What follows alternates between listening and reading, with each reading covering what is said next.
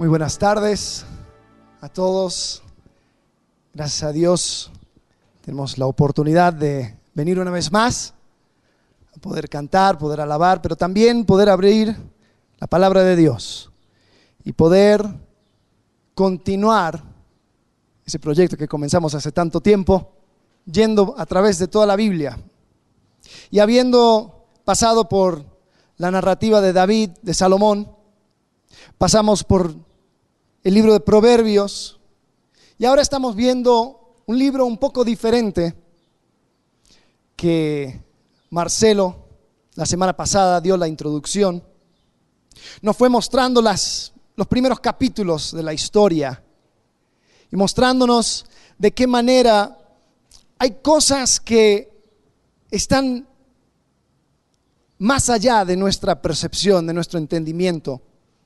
Pero el libro de Job nos invita a entender un poco de lo que pasa en la esfera espiritual. En los primeros capítulos vimos que Satanás básicamente desafió a Dios diciendo, bueno, yo creo que Job solamente te sirve porque tú le bendices. Dios accede a Satanás, quitarle todo lo que tenía y luego, en otro momento, le da permiso para tocar su salud, pero no a matarle.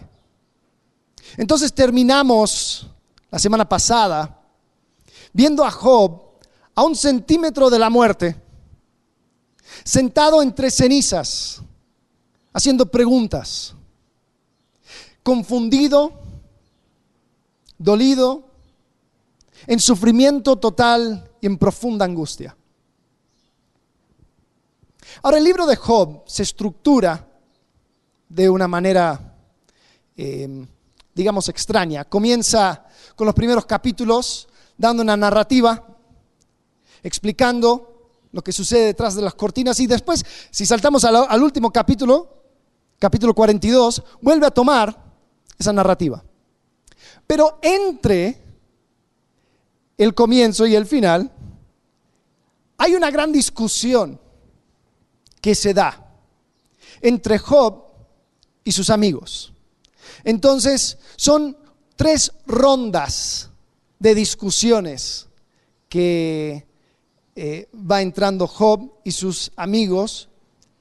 Uno habla, Job responde, el segundo habla, Job responde, el tercero habla, Job responde, y así, tres vueltas. Después aparece un cuarto amigo, un conocido, y él también da su opinión.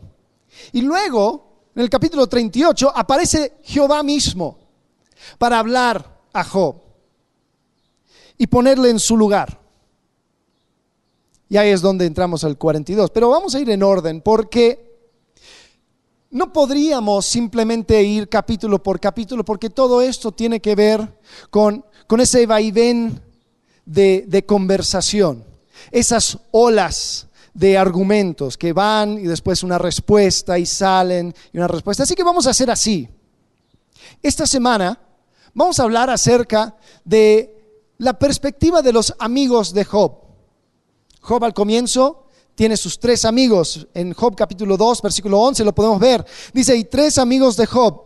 Elifaz, Temanita, Bildad, Suita y Sofar, Namanita, luego que oyeron todo este mal que le había sobrevenido, vinieron cada uno de su lugar, porque habían convenido en venir juntos para condolerse de él y para consolarle.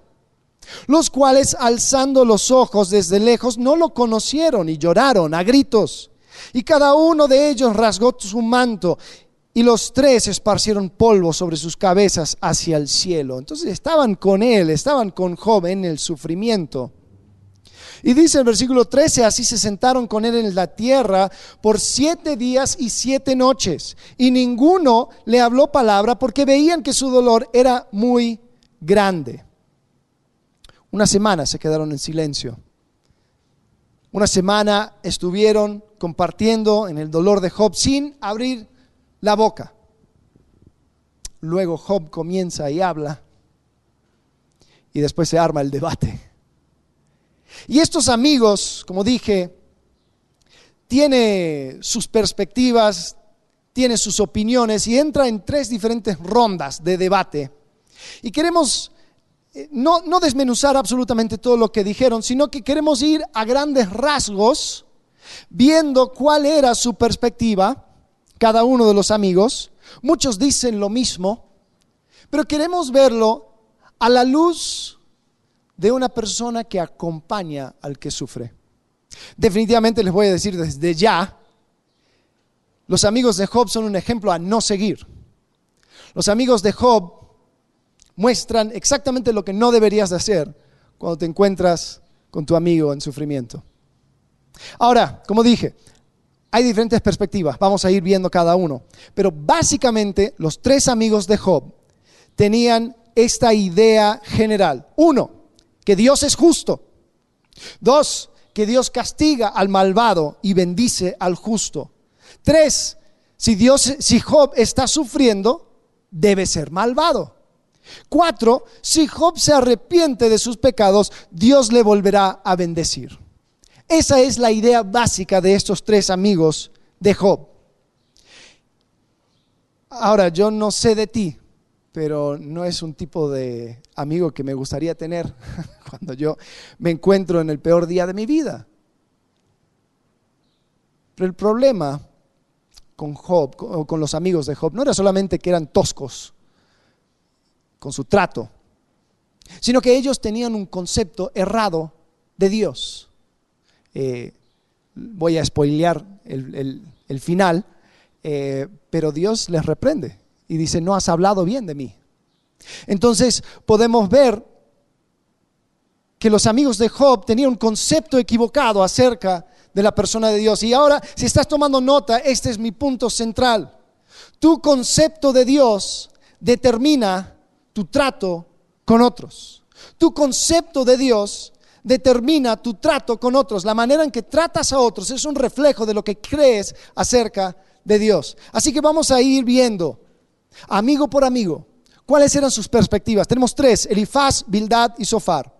Eran tres hombres sabios. Si entramos en el contexto, er, eran de lugares eh, que sobresalían por la cantidad de hombres sabios que existían en, en las ciudades de donde venían, especialmente Elifaz tenían mucho que decir. Y se aseguraron que Job supiera que ellos, eh, lo que ellos creían acerca de la situación. Así que vamos a ir primero a Elifaz. Elifaz tiene un Dios transaccional. Elifaz en sus debates o en eh, eh, cuando él habla, él presenta a un Dios que se maneja bajo transacciones. Ahora, si estás tomando nota, Elifaz habla en capítulos 4, capítulo 5, la segunda ronda se encuentra en capítulo 15 y en capítulo 22 termina su idea. Pero vamos a ver qué es lo que dice Elifaz a Job. En capítulo 4, versículo 7, acompáñenme, él empieza a hablar a Job y dice, recapacita ahora, ¿qué inocente se ha perdido? ¿Y en dónde han sido destruidos los rectos? Como yo he visto, los que aran iniquidad y siembran injuria la ciegan.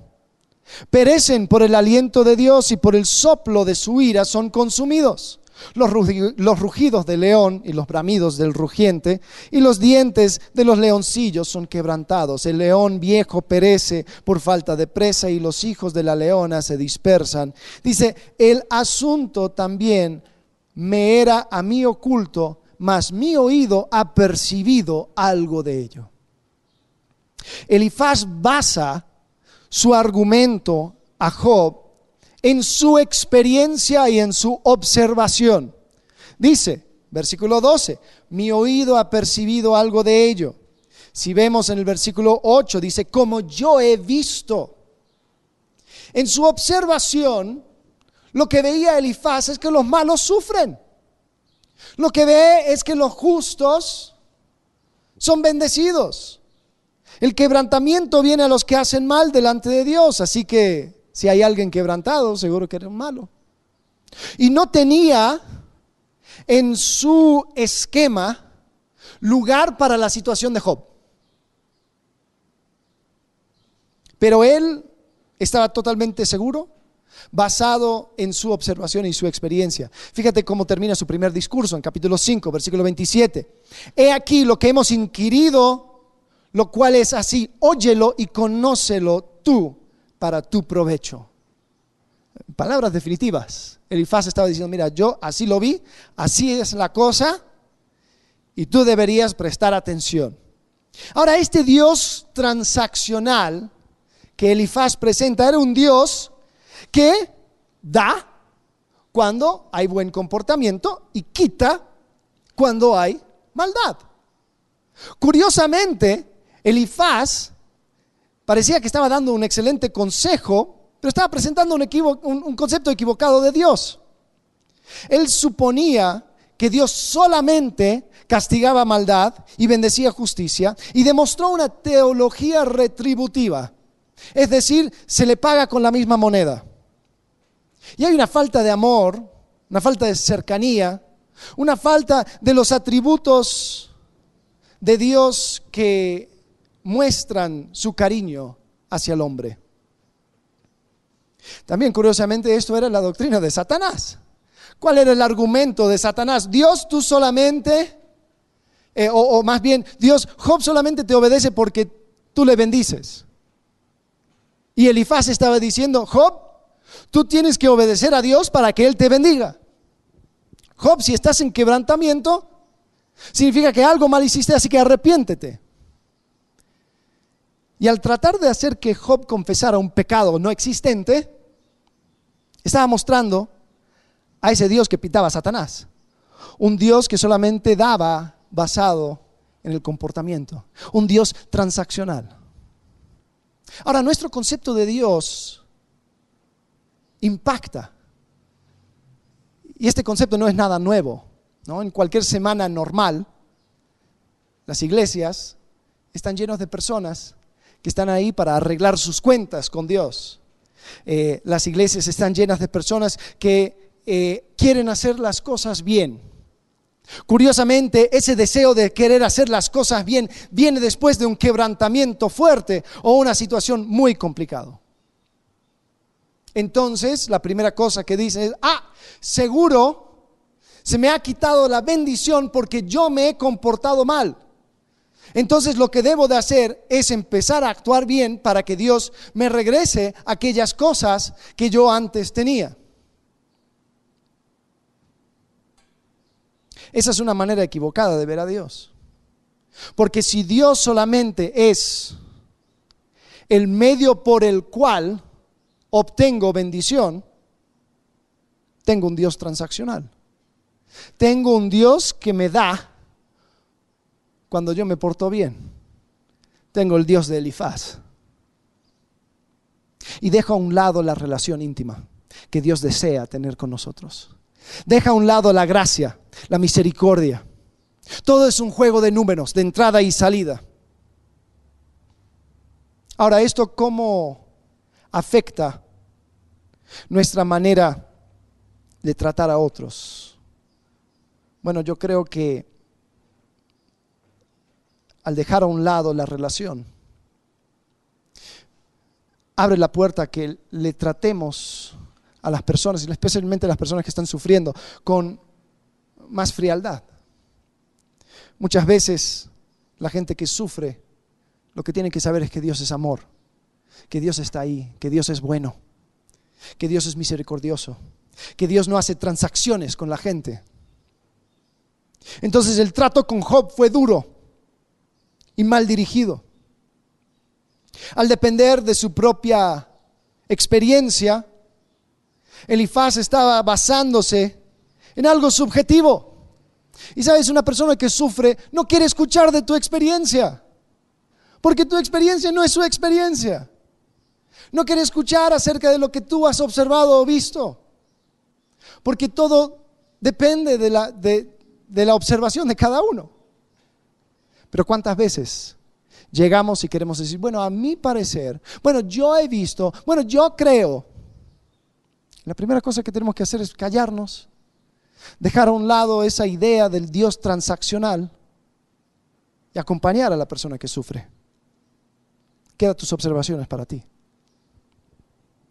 Después vamos al segundo amigo. El segundo amigo es Bildad. Y él pinta a un Dios tradicional. También se echa tres rondas con Job. Y sus argumentos son muy similares al de Elifaz. Sus discursos se encuentran en capítulo 8, capítulo 18 y capítulo 25. Pero Bildad tiene otra perspectiva, él se basa en otra cosa, no es solamente la observación y la experiencia, él se basa en la tradición. Fíjate lo que dice Job 8, 1. Respondió Bildad suita y dijo, ¿hasta cuándo hablarás tales cosas? Mira lo, lo duro que trata a Job. Ellos llegaron a consolarle, pero dice, ¿hasta cuándo hablarás tales cosas? Y las palabras de tu boca serán como viento impetuoso.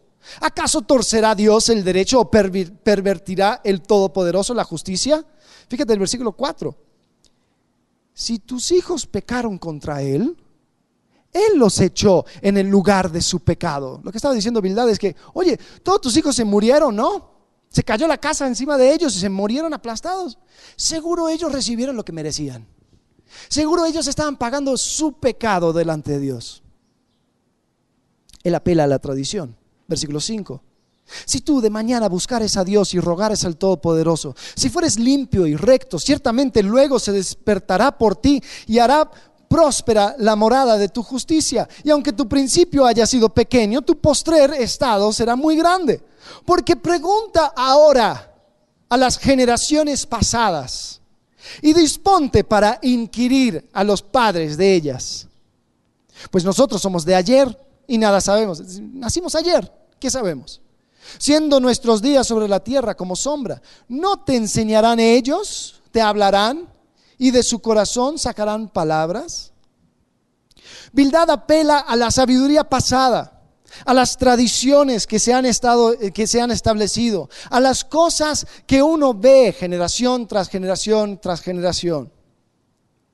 Y sí, es cierto, hay algo de sabiduría ahí cuando vimos el, tema de los proverbios, vimos que también hay proverbios comunes, proverbios eh, locales, proverbios que tienen algo de sabiduría, pero también con eso se mezcla la necedad. Pero Bildad muestra a un Dios tradicional. Y lo que él ve es que lo que tradicionalmente sucede es que el que hace mal sufre. Entonces Job tú estás sufriendo, seguramente has hecho mal. En la mente de Bildad no podía Dios no podía actuar de manera distinta a como había actuado anteriormente con otros. Sin embargo, tenemos que saber que Dios trata a todos de manera individual. Te hizo a ti de manera individual, te trata de manera individual. Ahora bien, se basa en su palabra lo que Él ha revelado por medio de la escritura, sí, eso no cambia. Pero también tenemos que saber que donde la escritura no habla definitivamente, no podemos establecer ideas dogmáticas simplemente porque así ha sido siempre.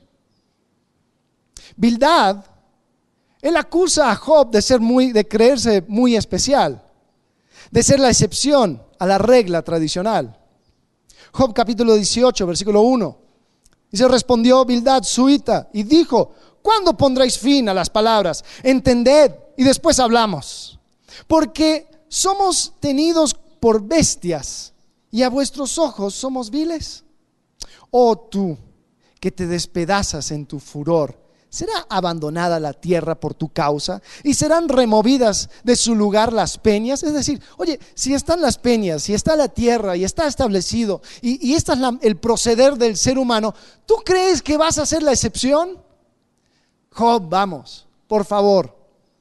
Es la tradición que cuenta. Es lo que ha establecido. Nosotros podemos mirar en las generaciones pasadas y aprender de ellos estaba cerrado a la posibilidad de que Dios estaba actuando de una manera particular con Job.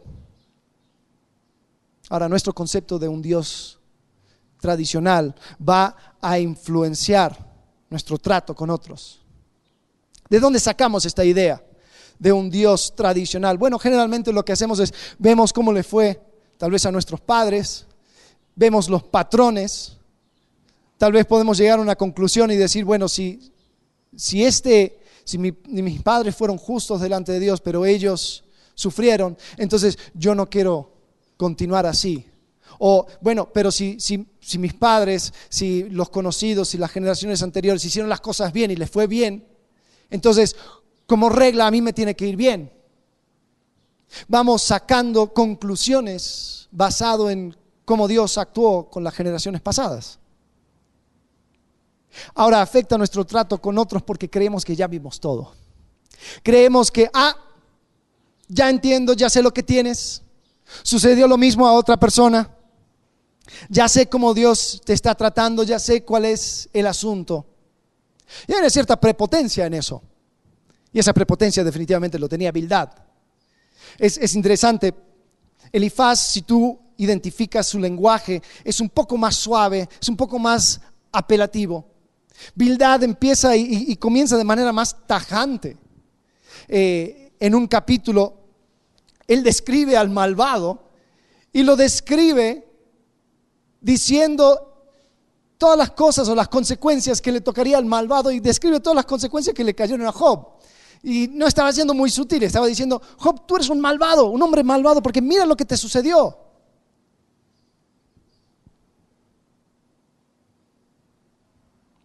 Por cierto, los primeros años de nuestra iglesia, Conexión Vertical, fueron años de eh, muchas situaciones difíciles. Y llegaron personas, personas con buena intención, diciendo, oye, ¿no será que hay, hay pecado dentro de la iglesia? Y lo considerábamos, pero la verdad es que está muy arraigado ese concepto de que si a ti las cosas te van mal, algo estás haciendo, algo está sucediendo. Porque Dios no, no permite sufrimiento simplemente por sí. Bildad tenía ese concepto. Tenemos que bajar un poco esa prepotencia. Cuando acompañamos al que sufre, tenemos que entender que todo lo que le está pasando, le está pasando a él o a ella. Y para esa persona es una situación única. Sería como una persona toscamente diciendo, ah, murió tu abuelo. Bueno, todos, todos tienen abuelos que mueren, o sea, es, es, es el proceder de la vida. Supéralo. sí, técnicamente es verdad. Lo bueno es que los nietos entierran a sus abuelos. En algún momento tienen que fallecer. Pero cuando le toca a uno, hay dolor. Hay dolor verdadero. Y tenemos que no mirar a la tradición y simplemente tener un concepto de Dios que va suponiendo que Él trata a todos por igual. Y tenemos que entrar en el sufrimiento de aquel que está pasando ese dolor.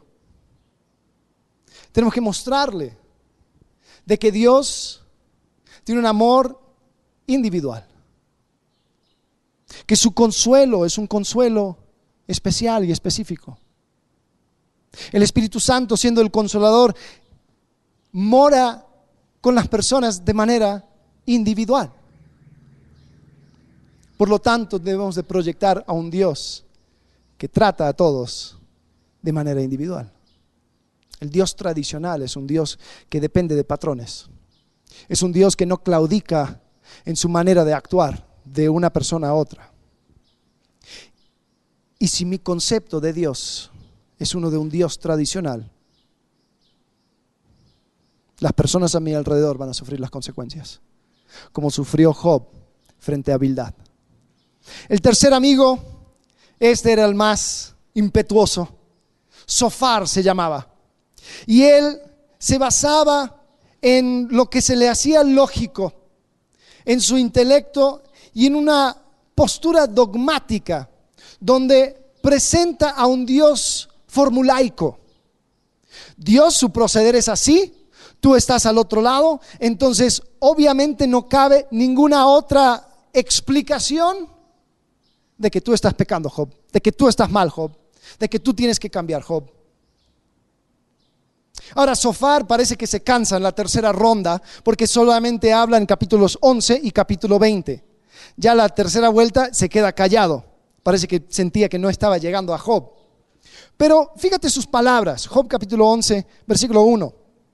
Respondió Sofar Namatita y dijo, las muchas palabras no, te, no han de tener respuesta y el hombre que habla mucho será justificado. ¿Harán tus falacias callar a los hombres? ¿Harás escarnio y no habrá quien te avergüence?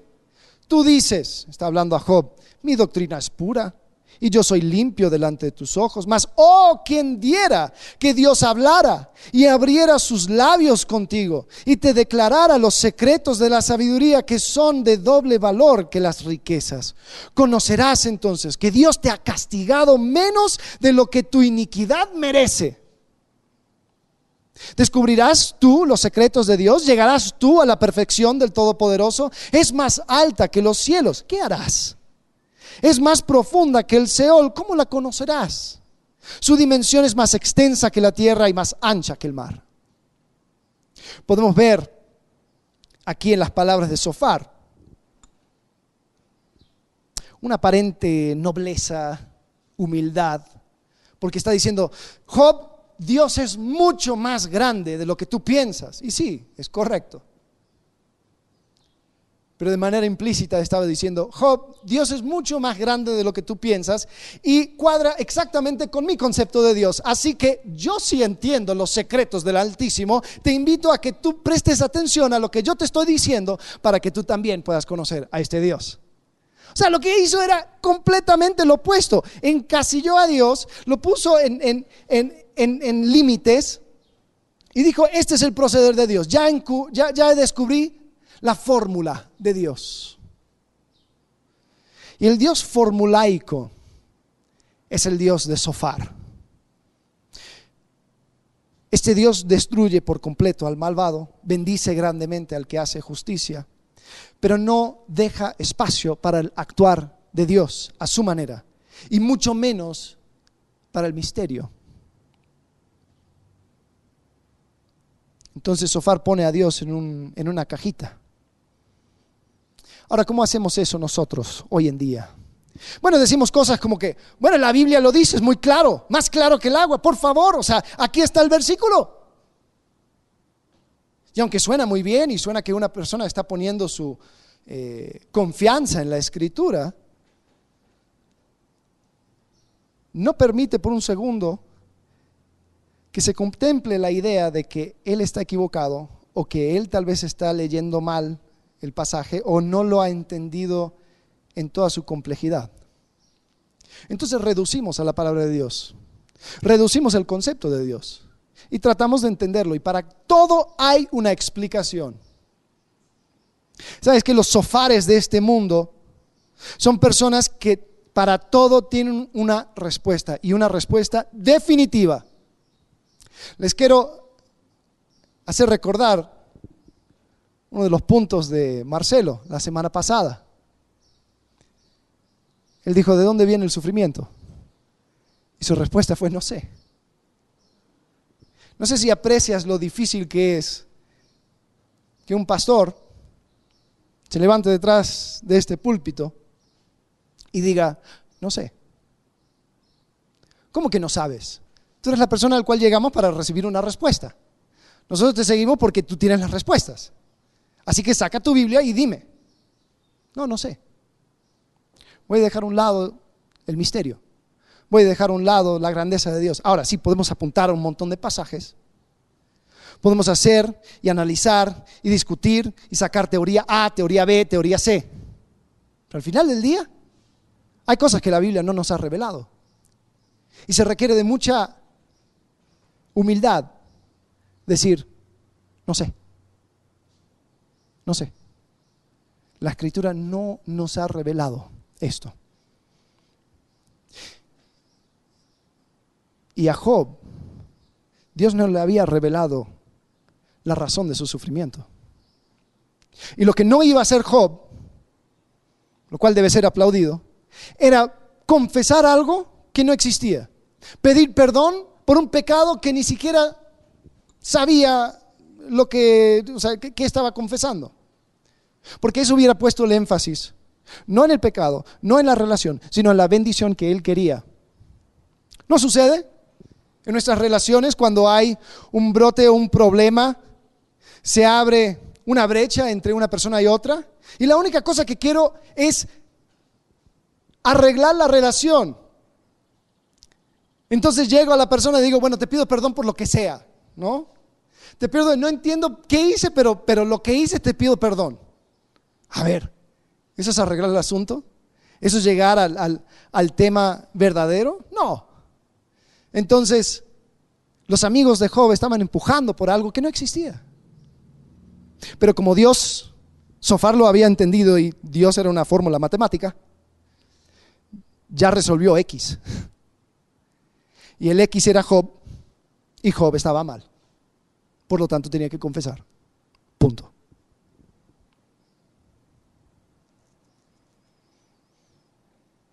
Cuando nos encontramos con una persona que está en medio del sufrimiento, tenemos que recordar que Dios no es una fórmula matemática. Dios no responde a fórmulas. No podemos llegar con una respuesta para todo. Tenemos que entender que existe la posibilidad de que yo esté equivocado. Y lo que más necesito es mostrar mi presencia. Será difícil estar callado, pero ante el que sufre debemos ofrecer nuestra presencia más que nuestra respuesta. El problema es que si tengo un Dios formulaico, se me va a hacer muy fácil ser áspero con la persona. Y Sofar fue el hombre más áspero de los amigos. Habló palabras duras a Job. Palabras que no venían al caso. Pero su concepto de quién era Dios fue influenciando su manera de tratar a Job. Después, en los últimos capítulos, parece que llega otro, otro hombre, no sabemos de dónde aparece, tal vez era un conocido que, llegó cuando ya estaba eh, poniéndose buena la, la charla. Y este se llama Eliú. Y Eliú parece tener otra perspectiva, otra manera de ver las cosas, pero redundaban lo mismo. Eliú aparece en capítulo 32 y él es el que habla muy seguido, no tiene una ronda. Él habla de capítulo 32 a capítulo 36. Y lo que él quiere decir a Job es de que él era joven, o él siendo joven, tenía palabras de sabiduría. Y este montón de viejos no entendían, entonces uno tiene que prestar atención porque él tenía palabra de Dios para ellos. Y Eliú abre la posibilidad de que quizás Job no estaba sufriendo necesariamente como castigo. Quizás Job estaba sufriendo para evitar un pecado futuro. Lo vemos en Job capítulo 33, versículo 29. Dice, he aquí, todas estas cosas hace Dios dos y tres veces con el hombre, para apartar su alma del sepulcro, para iluminarlo con la luz de los vivientes. Escucha, Job, y óyeme, calla y yo hablaré. Un poco prepotente. Dice, si tienes razones, respóndeme. Habla porque yo te quiero justificar. Si no, óyeme tú a mí. Calla y te enseñaré sabiduría. Y este Eliú estaba diciendo, Dios hace estas cosas para apartar su alma del sepulcro. Y, estaba presentando a un Dios instruccional, un Dios que instruye, un Dios pedagogo, un Dios maestro, un Dios que su intención no era necesariamente morar con el hombre o tener una relación íntima, sino en mejorar al hombre y por medio del castigo y por medio de la prueba y por medio de estas cosas, darnos las lecciones. Ahora, la Biblia tiene pasajes donde habla acerca de las pruebas y dice que son cosas buenas que eh, va, va haciendo crecer nuestra paciencia. Sin embargo, eso no es el punto de enfoque, no es la razón por la cual viene la prueba. Y Eliú estaba pintando a la situación de Job como algo instruccional y estaba diciendo, cuidado Job, podría ser peor la cosa. Entonces, si tú estás sufriendo en este momento, es para guardarte de algo peor. La verdad, dudo mucho de lo que podría venir, que sería peor, pero eso era el mensaje. Pinta un Dios que tiene una razón para cada calamidad y quiere enseñarnos algo a través de esta prueba. Ahora, ¿cuál es el problema? El problema es que aunque podemos aprender lecciones de cada prueba, sí, definitivamente, no es la razón final. Ah, Dios me trajo esto para que yo aprendiera esto. Ah, Dios me trajo lo otro para que yo entonces eh, aprendiera esta lección. Aprovecha las pruebas, claramente. Santiago dice tomarlo por sumo gozo cuando eh, os encontráis en diversas pruebas. Pero cuidado con pensar que Dios es un maestro celestial que te va lanzando pruebas como si fueran exámenes, que cuando que si, si, lo, si lo haces bien, entonces pasas, y si no, vas a tener que repetirlo. Porque deja a un lado a la relación con Dios. Hace que la vida sea un gran videojuego con niveles y que nuestra meta en la vida es llegar al máximo nivel. Así no debemos de ver a Dios. Nuestro concepto de Dios afecta nuestro trato con otros. Porque es imposible, imposible simplemente confiar en un Dios presente en medio de nuestro dolor. Nosotros tenemos que inventarle otra cosa. Tenemos que sumar a eso. Tengo que pensar en la lección, en la razón por el sufrimiento. Le vamos buscando la quinta pata al gato, como dicen, para que esto tenga sentido en mi mente. Ahora, si leo todo el libro de Job, no llega un momento donde Dios le dice, oye Job, mira, te voy a explicar todo lo que sucedió. No, no le da explicación. Entonces, ¿qué lección aprendió Job? Un Dios instruccional, un Dios que su meta final es simplemente hacer que tú aprendas la lección, eh, no es el Dios que se presenta en la escritura. Aunque sabes, va a haber un momento donde vas a tener que parar y mirar atrás y ver si aprendiste una lección, definitivamente. Pero en medio del dolor, lo peor que puedo hacer es llegar a una persona que está sufriendo, decir, oye, seguro Dios te quiere enseñar algo con esto. Gracias, pero estoy pasando el peor día de mi vida. Déjame pasar por este episodio y después tal vez lo pienso. No seamos toscos con aquellos que están en sufrimiento.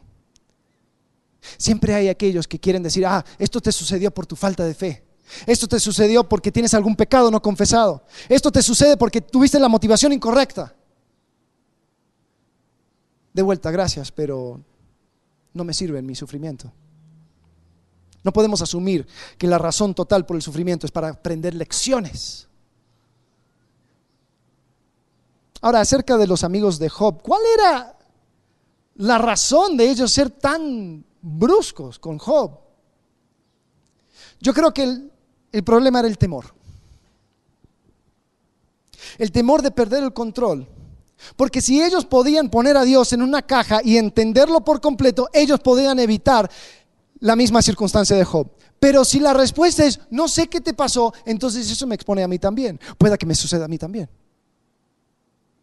Entonces estaban tan aterrados de la situación de Job que dijeron, no, no, no, no, algo tiene Job. Porque esto no viene de la nada. Porque si viene de la nada, estamos todos en problemas. ¿Quién está salvo? Si esto le sucedió a Job. Por lo tanto, crearon razones que les mantendrían lejos de la posibilidad de sufrir lo mismo. Hubo un psicólogo suizo, Paul Tournier, que dijo esto. Casi siempre anhelamos una religión fácil, fácil de entender y fácil de seguir. Una religión sin misterio, sin problemas insolubles, sin inconvenientes, una religión que nos permitirá escapar de nuestra miserable condición humana, una religión en la cual el contacto con Dios nos ahorra toda lucha, toda incertidumbre, todo sufrimiento y toda duda. En resumen, una religión sin la cruz. ¿Sabes el centro de nuestra fe? Ahí está un hombre que sufrió injustamente, que murió por una razón que no tuvo nada que ver con su maldad.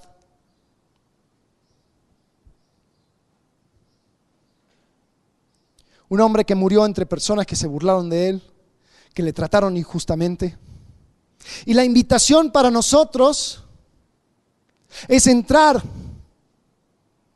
en esa relación, en confiar que esa muerte y resurrección fue suficiente para mí. Y comenzar una relación con Dios. Pero algo curioso, lo vemos en el Nuevo Testamento, esa relación con Dios, el apóstol Pablo dice que se, se, se hace más íntima cuando yo sufro por medio del sufrimiento. Yo entro en los sufrimientos de Cristo y lo comprendo un poco más. Y lo que dice este psicólogo es que muchas veces nosotros buscamos cualquier cosa que eso. Y si podríamos eliminar la cruz de nuestra religión sería fantástico porque solamente sería yo me acerco a Dios para que Él me bendiga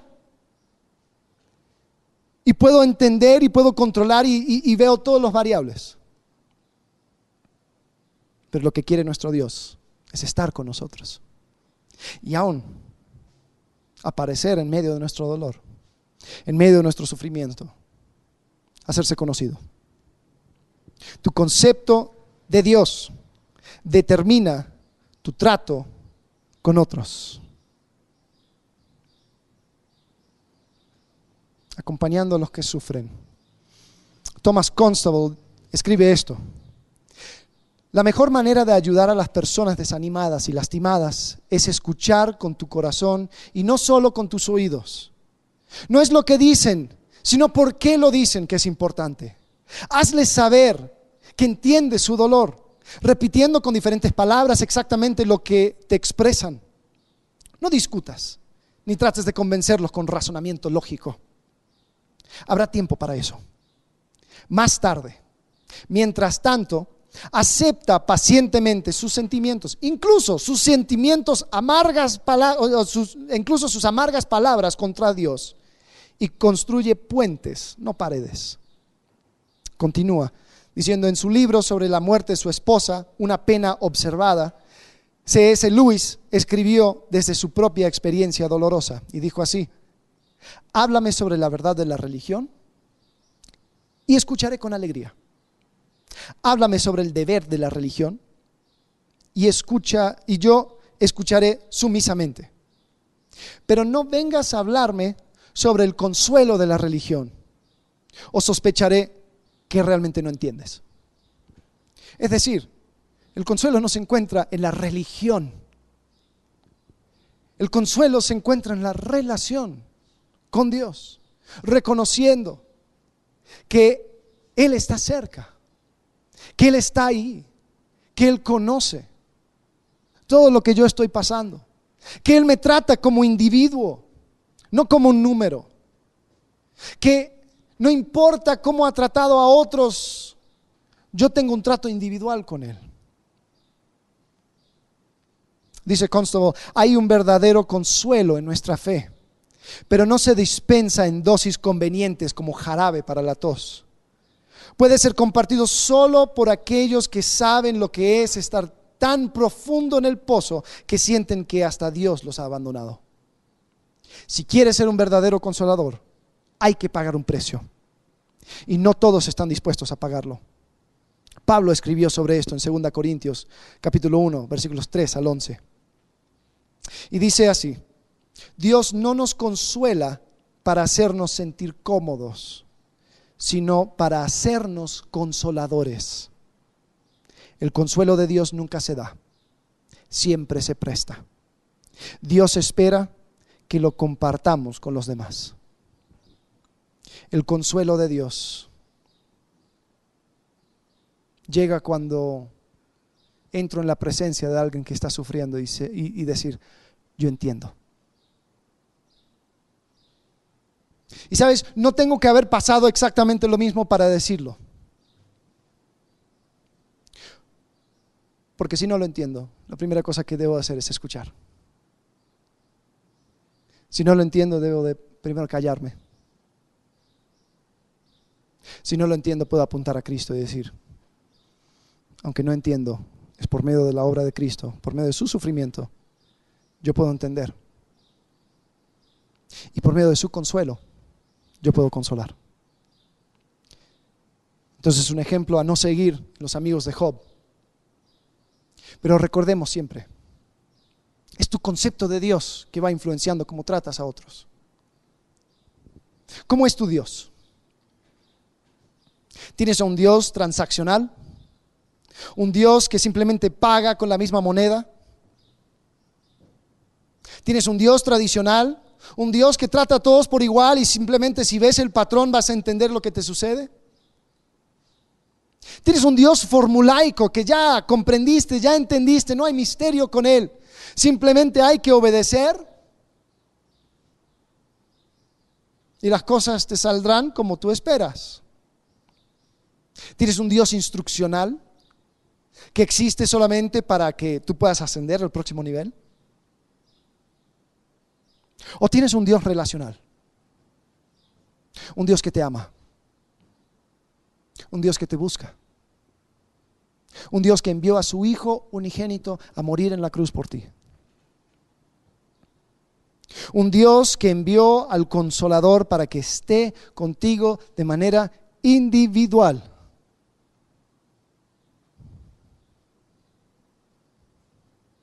Un Dios que ha prometido su presencia aún en las noches más tenebrosas de tu vida.